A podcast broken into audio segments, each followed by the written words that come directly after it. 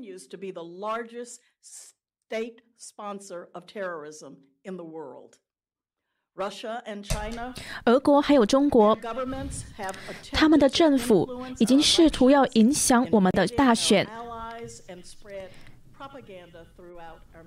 侵略我们的同盟，还在我们的媒体之中做很多的宣传活动。他们还试图建造这些军队，并不是为了要维持和平。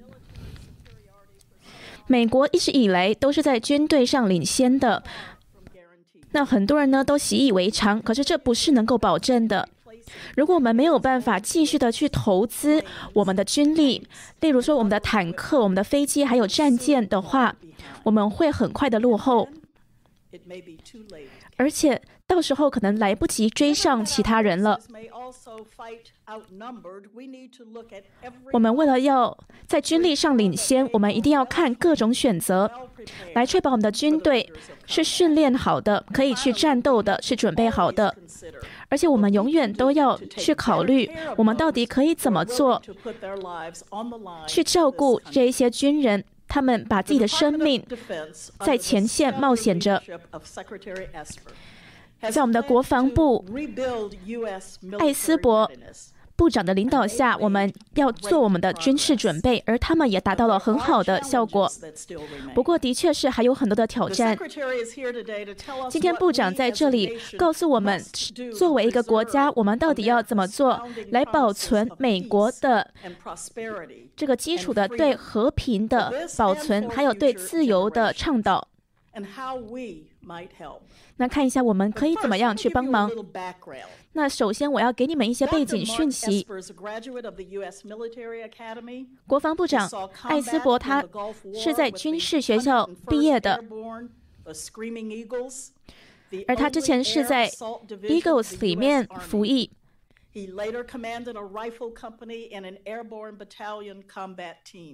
那他之后呢，也组织了一个这样子空军的组织。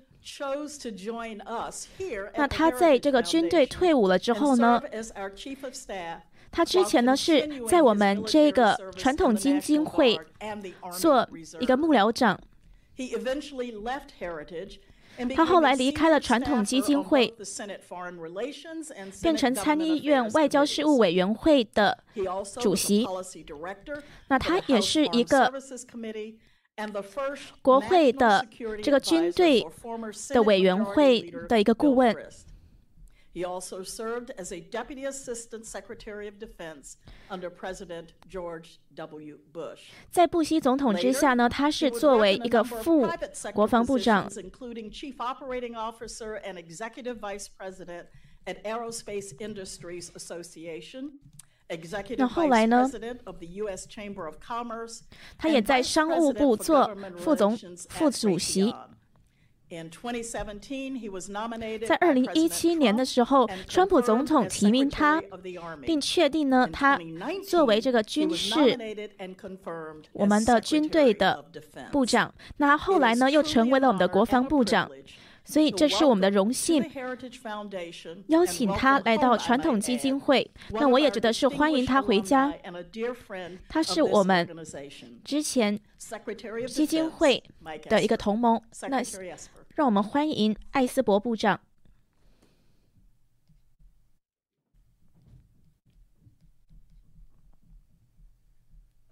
Well, good afternoon, everyone, and thank you, Kate. 部长说：“大家下午好，也谢谢刚刚这个主持人的介绍。那我也要谢谢传统基金会主持这一次的议题，这是要讲一下国防部现在的成功。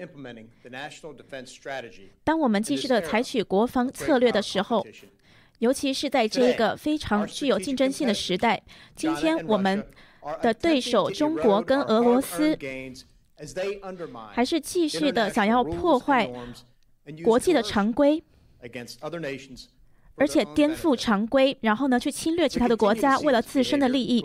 我们持续的在全国际看到北京在东南海这样子的侵略，还有经济上的侵略。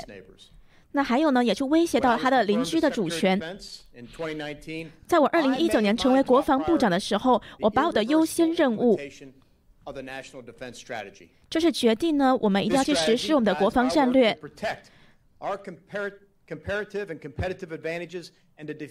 这个战略让我们呢可以保护我们的国防安全，而且呢去维持国际的常常规。有三个原则，我们一定要确保我们军事准备好。二，我们是要加强我们的同盟关系。三，让我们的部门呢可以越来越有效率，还有越来越负责任。那同时呢，我加上了第四点，就是呢，我们一定要照顾我们的服役的军人，还有他们的家人。我们在这些上面呢，都获得了很大的成效。那当然呢，这也大大的改变了我们的国防部门。我们现在呢，要将我们的这个 focus 集中于中国。我们现在也要投资很多的这样子科技上面的武器。我们要重新部署我们的军队，跟 NBS 一起合作。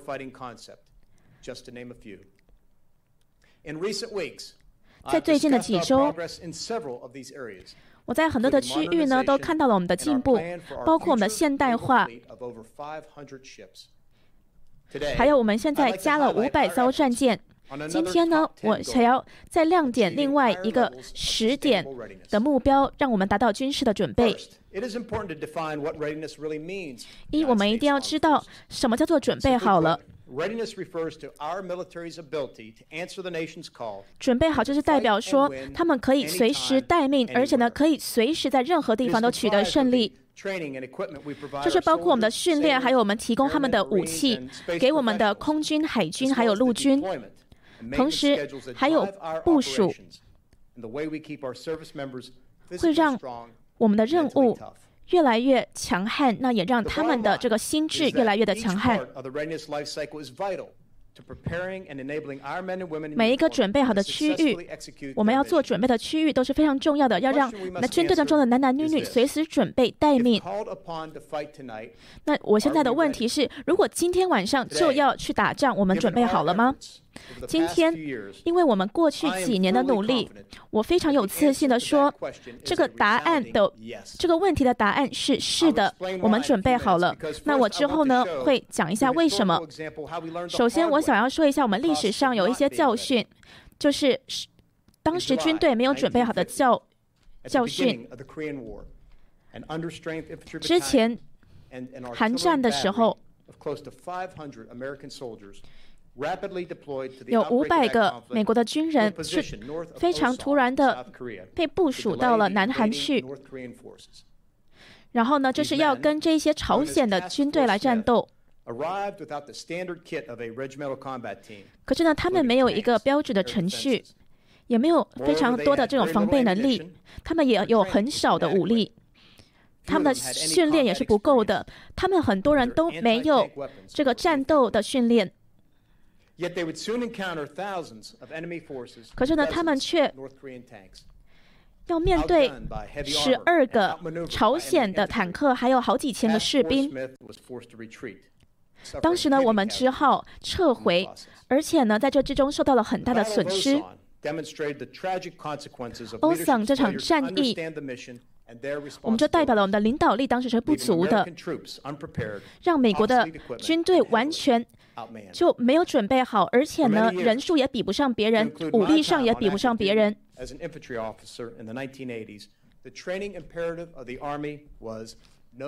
在一九八零年的时候，我们当时的这个军队是没有一个小组的策略的。我们学到的教训就是说，我们的军事一定要随时做好准备。今天，我们要求我们的军队人员一定要随时的准备好去战斗。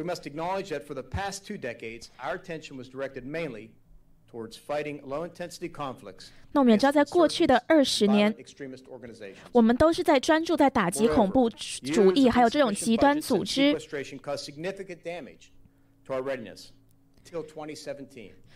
那当时呢，造成很多损害。直到二零一七年，我们做了一个转备、转转转变。我们在这个二零一九年的财务年中，我们增加了两千亿美元到我们的拨款中。那我们当时专注在人、表现还有政策。那等一下我都会详细的说一说。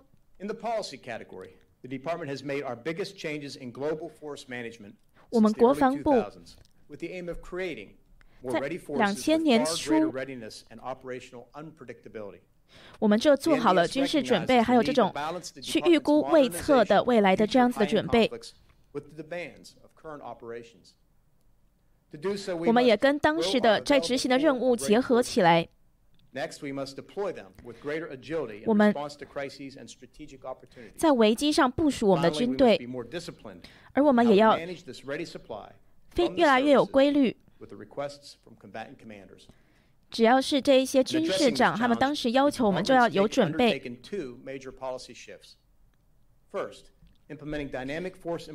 那我们有个很大的转变。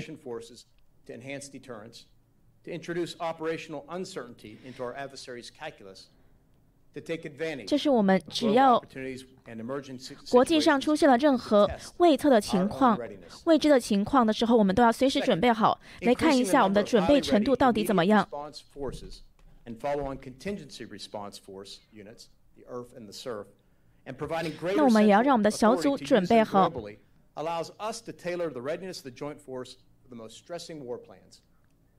globally allows us to tailor the readiness of the joint force for the most stressing war plans. Combined, these policy shifts, which constitute of our top 10 NDS objectives, 也带到了我们的十个目标之中，让我们能够去想，然后去行动，在国际上都这样快速的去做。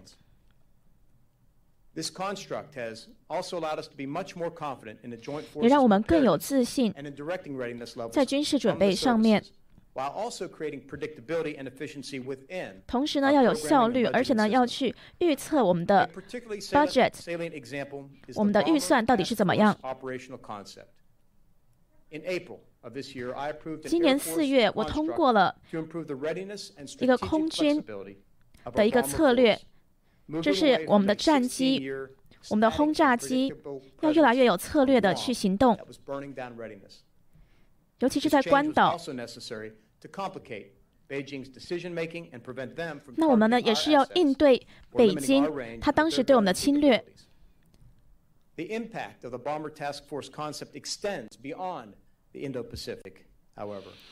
而我们现在这样的准备好，不只是要应对印太地区北京的威胁。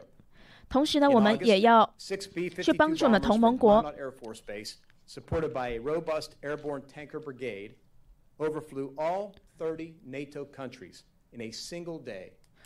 我们之前呢，我们的空军小组是飞越了欧洲的上空，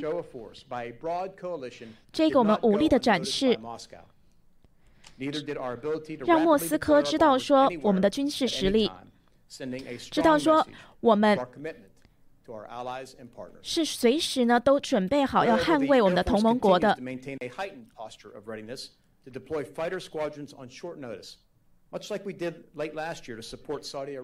去年呢，我们也支持沙地阿拉伯，当时他们面临了伊朗对他们的攻击。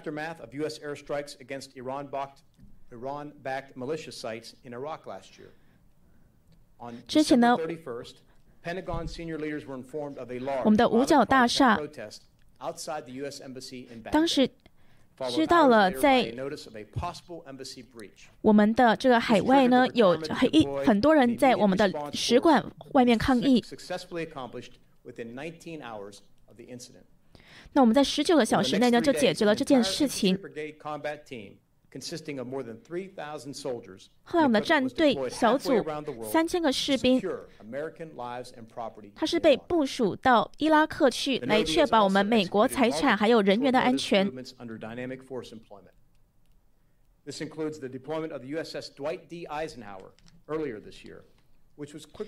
包括我们的一个美国战舰。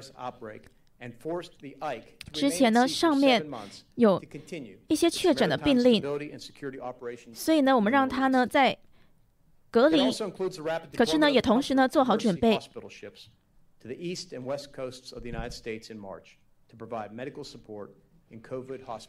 那我们当时让我们的战舰去参与这个对抗病毒的很多的事情，包括让它成为一个医疗战舰，把它部署到西岸跟东岸。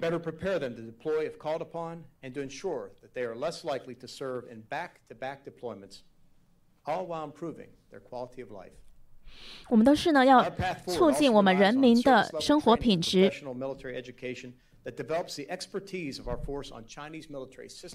那同时呢，我们现在也要求国防大学的课程百分之五十集中于中国，要了解他们的政治、军事、经济目标、教教价值观，以及共产党的组织。我现在的确是要求国防大学他们百分之五十的课程都一定要集中于中国。尤其是呢，要针对这个人民解放军对我们的侵略，所以我们一定要让他们了解我们竞争对手的这个生态。我们现在是在进行一个紧密的追踪。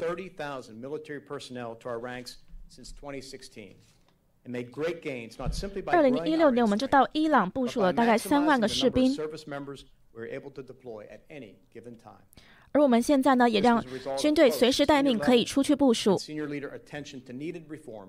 就是这一些高层的官员呢，他进行了非常多的改革，让我们呢能够尽快的恢复我们的军事准备。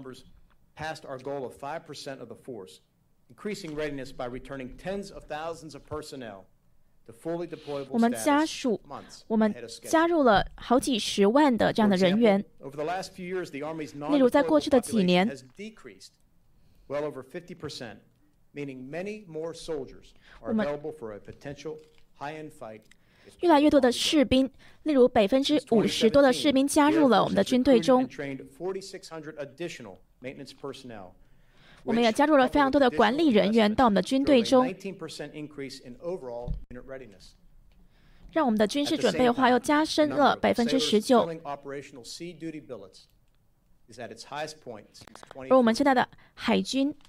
是自二零一四年以来最多的。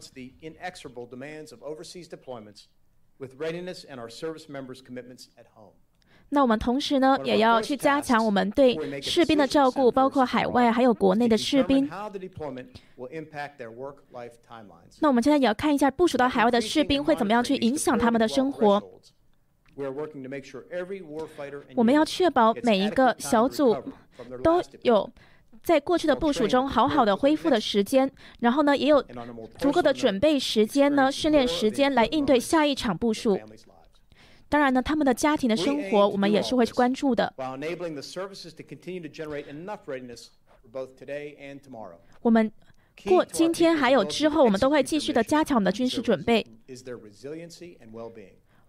那我们也很注重我们军官还有士兵的身心健全，所以我们也要加强他们的生活品质。同时呢，就是让他们的另一半呢，能够好好的。得到工作，还有他们的小孩得到医疗健保，那当然也会注重他们的心理啊健康安全。所以呢，我要求我们在军队中呢，在这个领导之下，一定要是非常具有道德能力的，而且要让所有人都取得公平的机会。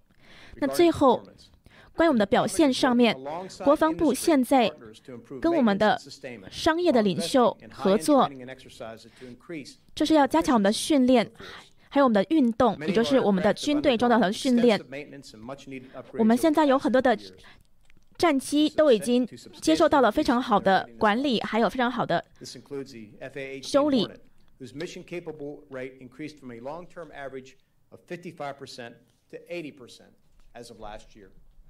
我们的很多的武器呢，是现在是又更新了百分之五十五到百分之八十那么多。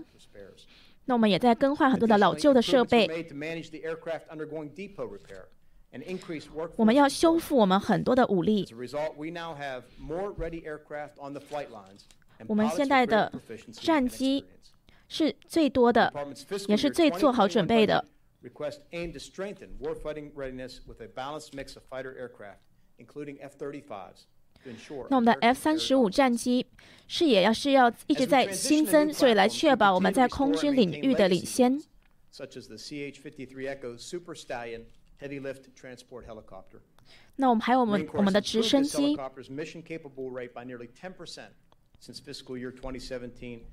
helicopter's mission capable rate by nearly 10% since fiscal year 2017 in fleet squadrons and returned 38 helicopters 自从二零一七年，我们增加了百分之十的这样子的直升机，of over 104,000 flight hours in training and operational flights. Overall, the Navy's readiness has been on an upward trend. 还有我们海军的准备呢 Thanks to increases in readiness 自 funding, 从二零一八年，因为接收到了非常多的拨款，也越来越准备好。我们雇佣了一百个这种会去维修船舰的人员。那我也很高兴我到康州还有维吉尼亚州的时候去参访这些造船厂就是看到了非常好的准备。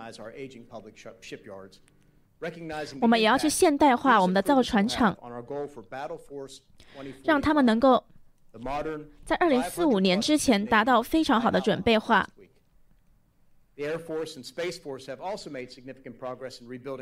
我们的太空军跟空军，我们也持续的在做非常多的准备，包括我们的整合的系统，还有我们的战斗整合系统。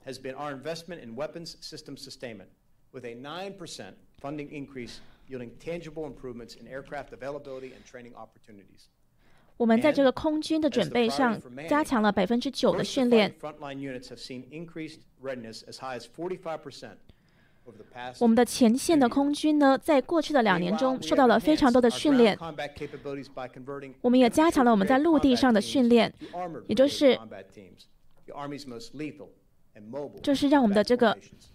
陆军战斗小组呢，接受到非常完备的训练。ABCTs ready for deployment by 30%, while also upgrading and 我们陆军的准备化现在是上升了百分之三十，同时我们也为他们提供了非常多的坦克 strategic force projection exercise in nearly two decades with Defender 20, integrating armor brigade combat teams with our NATO 陆军的这个战斗小组现在在执行非常多的训练，也都分，也也都已经部署到欧洲去。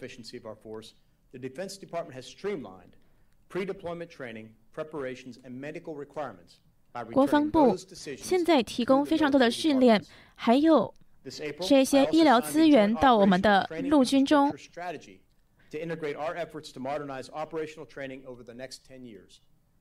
我们也要在接下来的十年都做好准备。这都是在我们十个目标中之一.也就是呢，我们要让我们的训练做好准备。Joint Force receives better training that replicates operational conditions in contested environments against our strategic competitors. The Air Force, for example, has migrated to a common simulator platform to enhance interoperability and cybersecurity and to integrate multiple domains. 我们现在呢也在加强我们的训练，那我们也要看看我们网络的安全。capabilities of simulators that were designed as standalone devices, training crews to fly specific aircraft. Meanwhile, 我们让我们的空军人员呢接受这种要去操作一些特殊战机的准备。training to prepare our forces for conflict against peer and near-peer competitors. 我们一定要确保呢，我们的空军跟其竞争对手的实力是差不多，甚至是超越的。那我们也有一个策略行动，来看看这个空军它的准备化到底是怎么样，到底有没有办法去应对战争。我们持续的是加强我们美国军事的准备，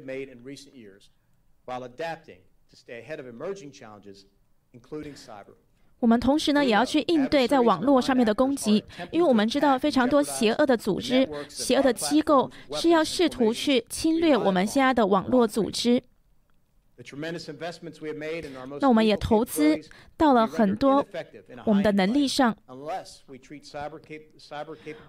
我们的这些投资如果不去先去看看这个在网络上面的供给的话是没有办法好好运用的这是为什么我们国防部我们将这个网络安全也放在军事准备之中。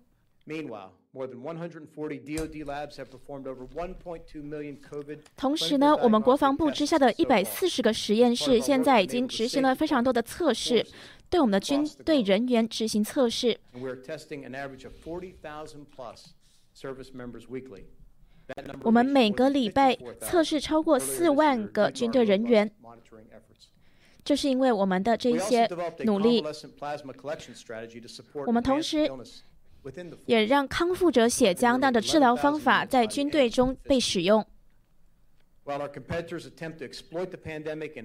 当我们的这个竞争对手要测趁机用这个疫情的时间来侵略我们，我们的军队一定要随时做好准备。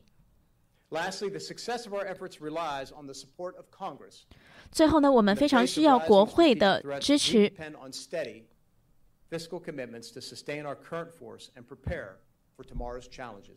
我们也要让军队得到很多直接的武力。那在过去的之前的拨款，这一些国会通过的预算计划，都让我们能够好好的去执行。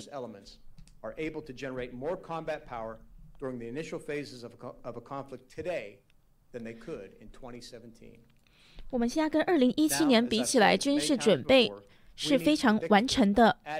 不过呢，我们的确是要可预估的，而且呢是时效性的这样子的预算的规划，才能够确保我们军队的能力还有我们的准备。我希望每年为我们国防部还有军队的拨款呢，可以增加百分之三到百分之五，尤其是我们要应对来自中共的威胁。我非常有自信，看一下陆军的这些将领，他都他们都已经准备好了，要合作在一起，继续的去达成我们的目标。我们还把我们一百个数据库整合在一起，能够。给我们实时的更新，并让我们的高层官员能够随时的做好准备，好好的去管理我们的军队，也更好的去执行策略，还有做决定。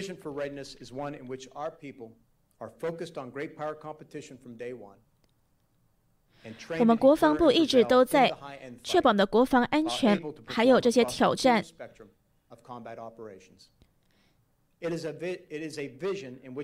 这是我们的愿景。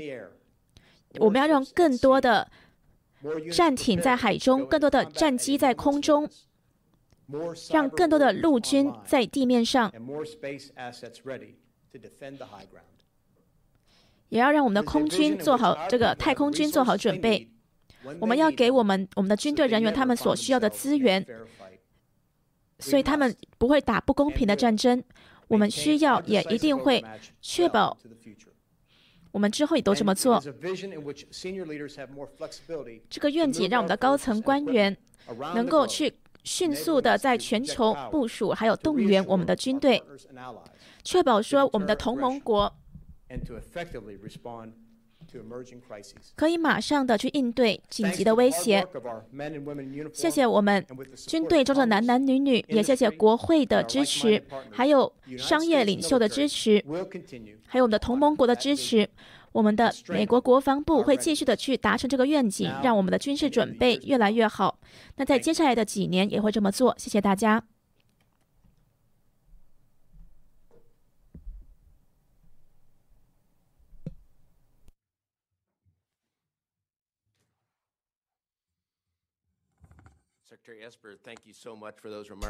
主持人说：“埃斯珀部长，非常谢谢你当时的演讲。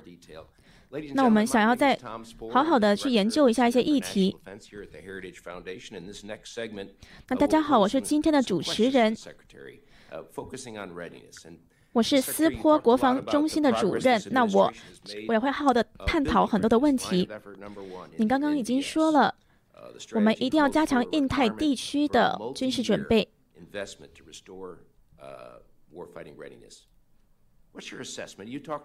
你的评估是什么呢？你刚刚讲了很多的数字，可是你现在觉得你们的国防部要确保这个技术上面的准备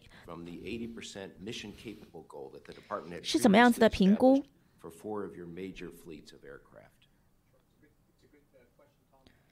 部长回答说：“这是一个很好的问题。像我刚刚已经清楚的说了，我们今天就是准备好的，我们可以随时的去作战。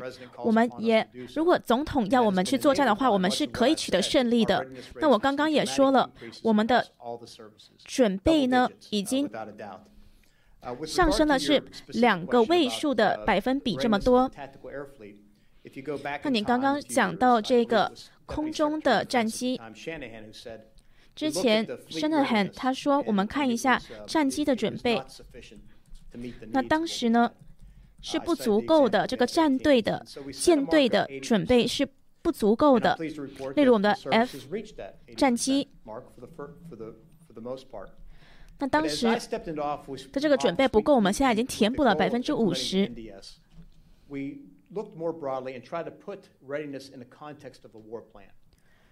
我们在这个规划中，我们一定要去确保我们的军事都是做好准备的。我们一定要随时能够做好应对。那这些小组呢？他们可能在几天内就必须要去部署出去。那有另外的小组呢？他们在几周间也一定要做好准备。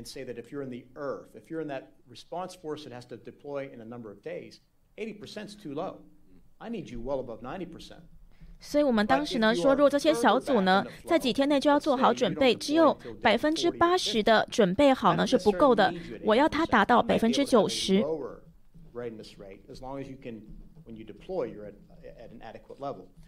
当你去部署的时候，你一定要是具备能力的。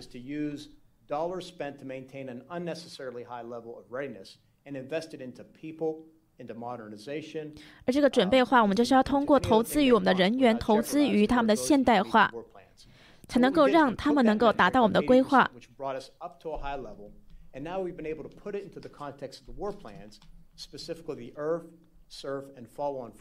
我们现在的作战规划呢，是确保说我们的准备化是能够好好的去提供我们战斗的战力。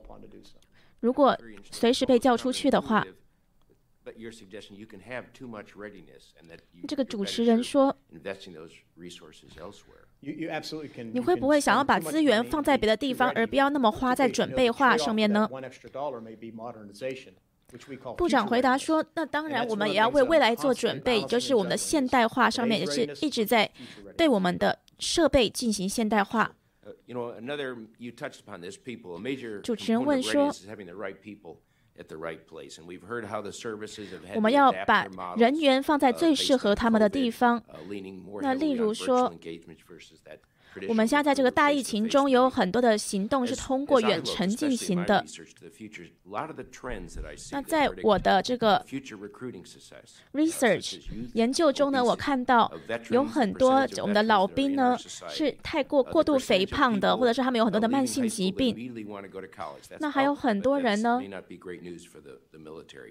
他们是这个军校的人员是没有准备好的。所以今年的雇佣人员到底怎么样？那在二零二零财年呢是怎么样子的？那你会不会担心我们未来没有办法雇佣那么多军人？部长说：“那我会回答你最后一个问题。首先，我之前是一个我们军队的部长。你先看一下年轻的美国人，他们如果可以去。”可以去服役的话，的确是现在越来越少了。现在你看到呢，是非常少的人数。当我之前是陆军部长的时候，我们看到任何的不同的方法，希望呢能够到乡村地区，每一个美国的城市，东部、西部，我们就是要找到这些年轻的美国人，他有办法去服役。如果他们不知道有这个机会的话，我们一定要向他们伸出我们的双手。那这个雇佣呢，是一定要是全政府都一定要去这么做。我们一定要去雇佣很多的人。那我可以告诉你，大疫情其实呢，也让我们加速了这个 process 这个过程。所以我们在危机中也看到了很多的机遇。你看到我们当时可能在网络上、社交媒体上，或者是手机传简讯，都都传简讯给这些年轻美国人，问他们要不要入伍。军队一直都在这么做，尤其是在大疫情中呢，更加度的这么做，更加速的这么做。那是因为现在很多东西都是关闭的，学校也关闭了，所以我们不能够在学校中进行招募。就是因为这个大疫情的关系，所以我们变成了都在线上去招募人员了。那我也很高兴的报告说，现在的数字是非常好的，我们达到了我们的目标。大疫情呢，要求我们去加速这个招募的过程。那我们也去看一下，我们做的事情是非常好的。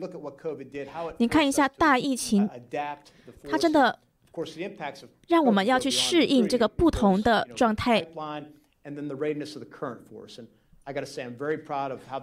那我必须要非常骄傲的说，我们的军队真的做得非常的好。那我也在一月的时候说，我们一定要确保我们的军事准备化，还有确保我们照顾我们的军人，而且呢，也支持美国公民。那我们也一直在这么做。那我们当时感染率也大大的下降。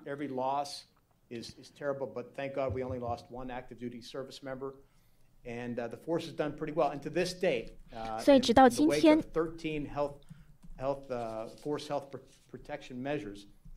我们有十三个这样子的策略，我们继续的在做很多我们的常规行动。我们现在也看到很多的疫情爆发地点，那我们也让训练我们的军队人员能够去进行很多的追踪，还有测试。就是训练、测试，再去追踪这些确诊者。那还有，我们也遵守我们的隔离的任务，就是我们如果有一个隔离的流程要进行的话，我们也会去遵守它。反正你知道的是，国防部呢，我们是做好准备的。主持人说：“谢谢部长。”那你在你的言论中也说了。你有你说到我们的海军有一个新的舰队，那包括我们的无人舰艇，希望在二零四五年增加五百个战舰。那你说？我们的武器、我们设备的维修也是非常重要的。如果我们想要维持我们的这一些战舰能够继续出去部署，那你也说，在过去呢，我们的海军他们的设备呢是没有好好的得到维修的，是都非常老旧的。国防部要怎么去挑战这个现在困难呢？部长说：“是的，当我当国防部长之后呢，我一直在看这件事情。首先，你说的对，我们叫做 Battle Force 2045。我们一定要看一下这个未来的战舰在二零四五年到底是长什么样子。”这个就是在这个中国说他们要有一个世界顶级的军队的几年之前，那我们一定要确保我们取得胜利。我们需要一个更大的舰队，去集中在很多很小的这样的战争上。我们要个大量小型的防卫能力。所以我们的这个舰队中呢，还有无人舰艇，要确保我们的现代化的流程。那也要确保我们的海上任务呢都是畅通的。那你说的的确是这个是很具挑战性的。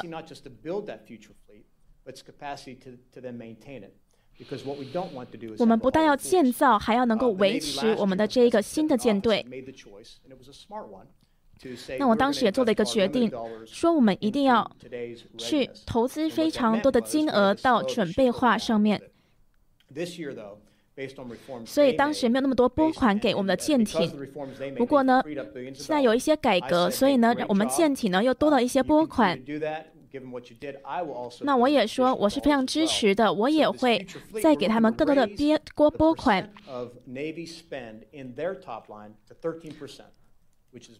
所以我们现在的舰艇呢，得到的是海军拨款中呢的上升了百分之十三。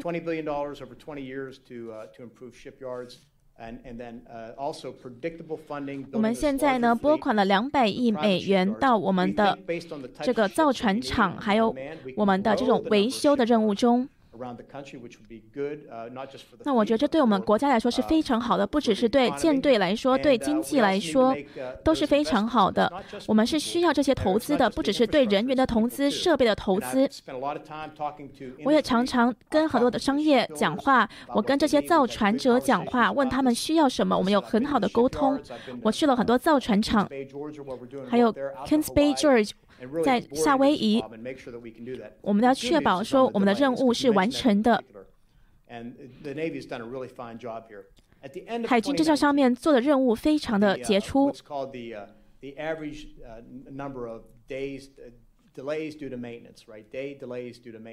那在二零一九年的时候，我们看到在维修上面的有很多的拖延，不过在二零二零年呢就少了很多。所以，你看到这一些延延误、去拖延维修的天数是下降了百分之八十五那么多。我们在二零四五年之前一定要增加五百艘船舰。我们要打造这个舰队，要确保说我们在二零四五年是完全做好准备的。主持人说：“你刚刚在讲一些资源的问题。那你说国会呢，在这上面呢，给国防部很多的支持，来重新建造我们的军队。那上一任国防部长他也说，我们一定要继续的，到二零二三年之前都要继续的增加对军队的拨款。那很多人都知道这样子。”增加的拨款是非常重要的。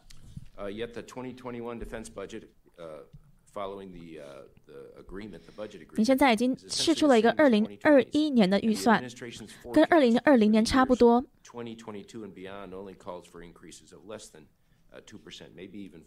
那很多人呢说到二零二零二零二二年之前呢？这个拨款的增加可能还不到百分之二，而且还跟这个通通货通通货膨胀不成对比。那我们呢，是不是应该要有更有野心的这个预算呢？部长回答说：“是的。”你看到中国在过去二十年做的事情，在两千到二零一六年，他们一直在增加他们年度的。国防预算，而且是每年增加大概百分之十。那去年好像是增加了百分之七，所以如果我们要继续的能够跟他们竞争的话，我们一定要继续的去增加我们军队的拨款。那对我们国防部也是很大的挑战。所以我说呢，我们可能不用这么多人力，我们。有获得很多纳税人的钱，我们有大概七千亿的这样的税收，那我们要通过审计，要好好的去选择我们的预算要怎么去花费，就是看一下有什么不需要的项目，还有不需要的人员，能够去削减。那或者是把这些人员移动到更优先的任务中。我们也知道说，现在是很艰难的时期。我们现在美国也欠债很多，是因为大疫情的关系。当时关闭我们的经济是对的事情，可是的确让我们的欠债更多了。如果我们要继续保护我们的国际常规，保记国际的原则，这些西方世界的原则，我们要保护我们的生活方式，要保持保护人权。这些我们所谓的美国价值，那我们需要美国的军队来捍卫他们。例如雷根总统说的：“我们一定要去投资这些军队，这是我们的国防安全的基础，也是我们蓬勃发展的基础。”那同时呢，我们要好好的运用纳税人的钱。同时也需要国会呢能够持续的给我们年度的拨款都在等比增加。主持人说：“你说的很多准备化的问题，你说到了很多我们的设备还有人员。不过我们也看到最近的一个很大的就是策略上面的准备化。国防部是怎么动员这件事情？你是怎么去部署？”国防部现在在策略的准备化上面是怎么样子的？如果未来有什么样子的这个机会的话，我们要怎么做？那国防部长说：“我们看一下我们的战略计划。”我刚刚去说的去年的这个十大目标，如果你看一下这些的话，你一定要记得。我们的策略一定要是极具动员性的，包括空军还有海军。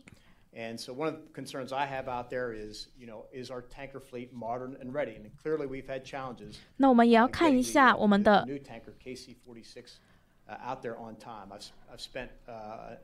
我们的舰队呢？我们的这样的设备到底是不是准备好的？是不是足够现代化？那我有时候呢，在这个战机之中呢，去拜访，看一下能不能够这种远程操控的这样的系统呢，是不是需要去修理它？我们有四百八十七个这样子的邮件在外面。这是我关注的很大的一点。那还有我们的海军，需要在随最快速的时间达到他们需要达到的地点。我们有一些很好的概念。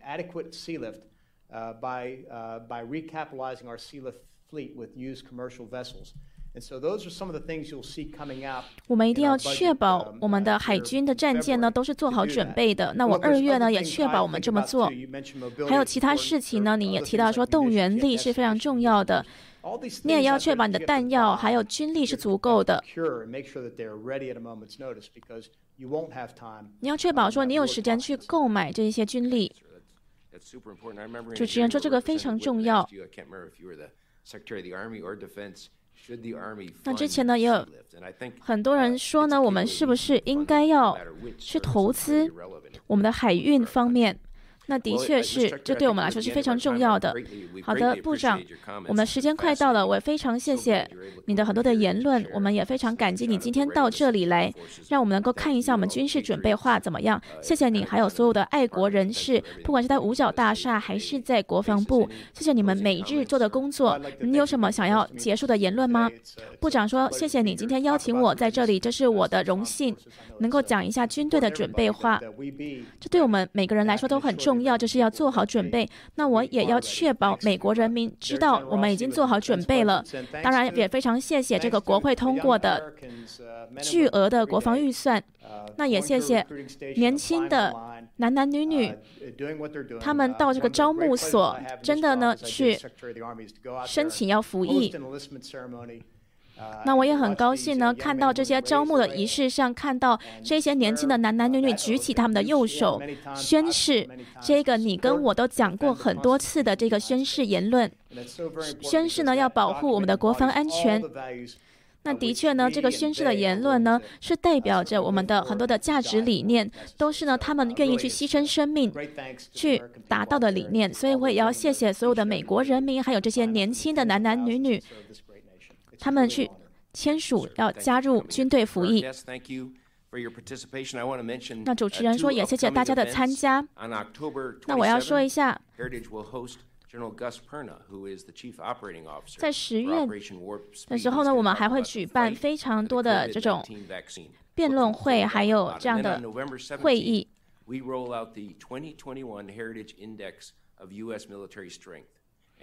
那我们会在军事上做更多的讨论，还有在疫情的应对上做更多的讨论。我们也会邀请贵宾来去谈论这个问题。那谢谢大家。